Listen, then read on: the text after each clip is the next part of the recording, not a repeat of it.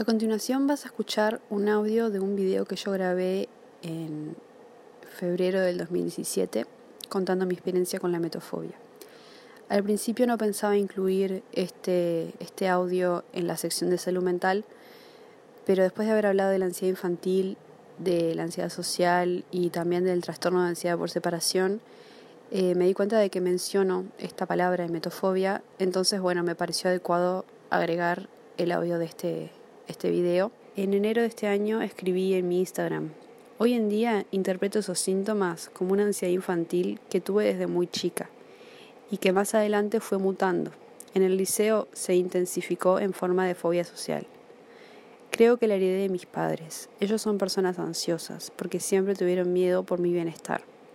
Aún así lo del vómito no sé con exactitud de dónde surge. Solo recuerdo experimentar situaciones en las que otros vomitaron cerca mío la más importante quizás fue cuando mi padre se sintió mal en un viaje en auto y tuvieron que hacer varias paradas en el camino. Como siempre estuve muy conectada con él, puede que me haya afectado desproporcionadamente. Hasta el día de hoy esa fobia continúa. Ya no me impide vivir experiencias como antes, pero la vocecita que me dice, ¿y si esto te cae mal? ¿Y si esto está en mal estado? ¿Y si cuando estás allá te dan ganas de vomitar? Continúa estando presente. En este momento el video en el que cuento mi experiencia tiene más de 4.500 visitas y es uno de los tres videos más vistos de mi canal. Por lo tanto, me parece que este tema es algo que dentro de todo llama la atención y por eso quiero compartirlo también en este podcast. Desde que era chica eh, siempre tuve miedo a comer en lugares que no fuera mi casa por ejemplo, cuando mis abuelos me llevaban a McDonald's o al shopping a comer algo, eh, es como que tenía miedo que me cayera mal la comida y terminara vomitando.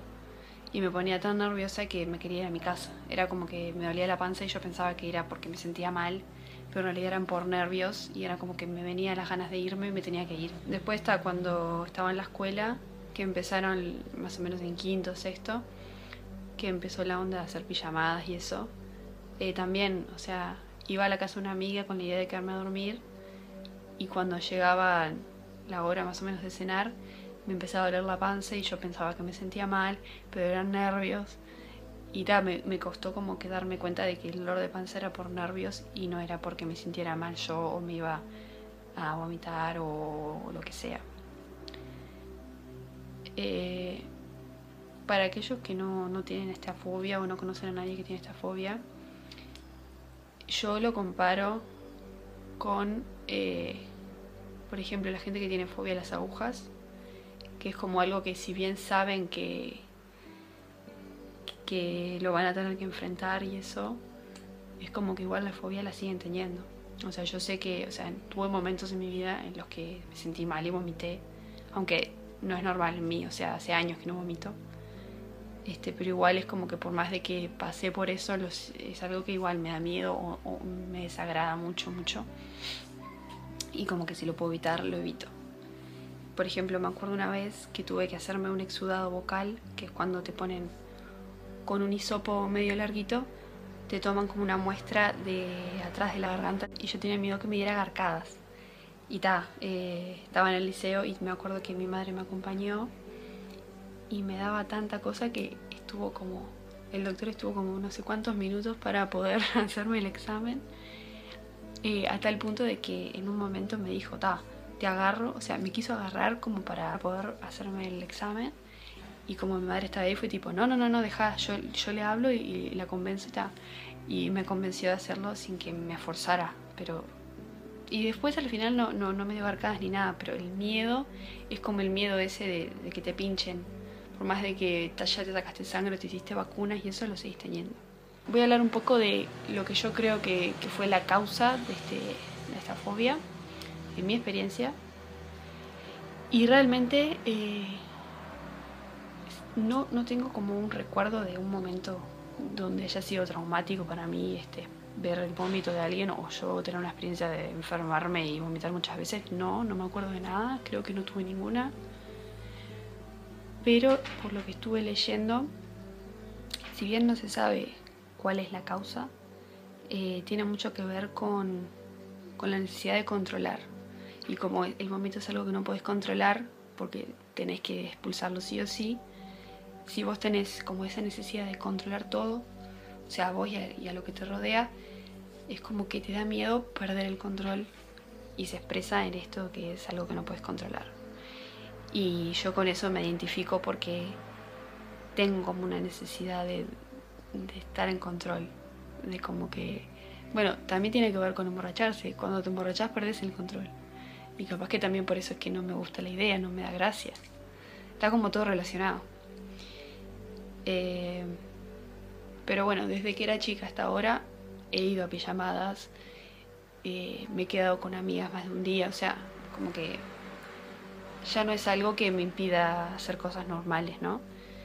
Pero sí a veces me pasa de que si sé que voy a salir y voy a estar en el ómnibus, por ejemplo, que se mueve, eh, como poco o evito llenarme por las dudas de que no me pase, no tengo un accidente feo.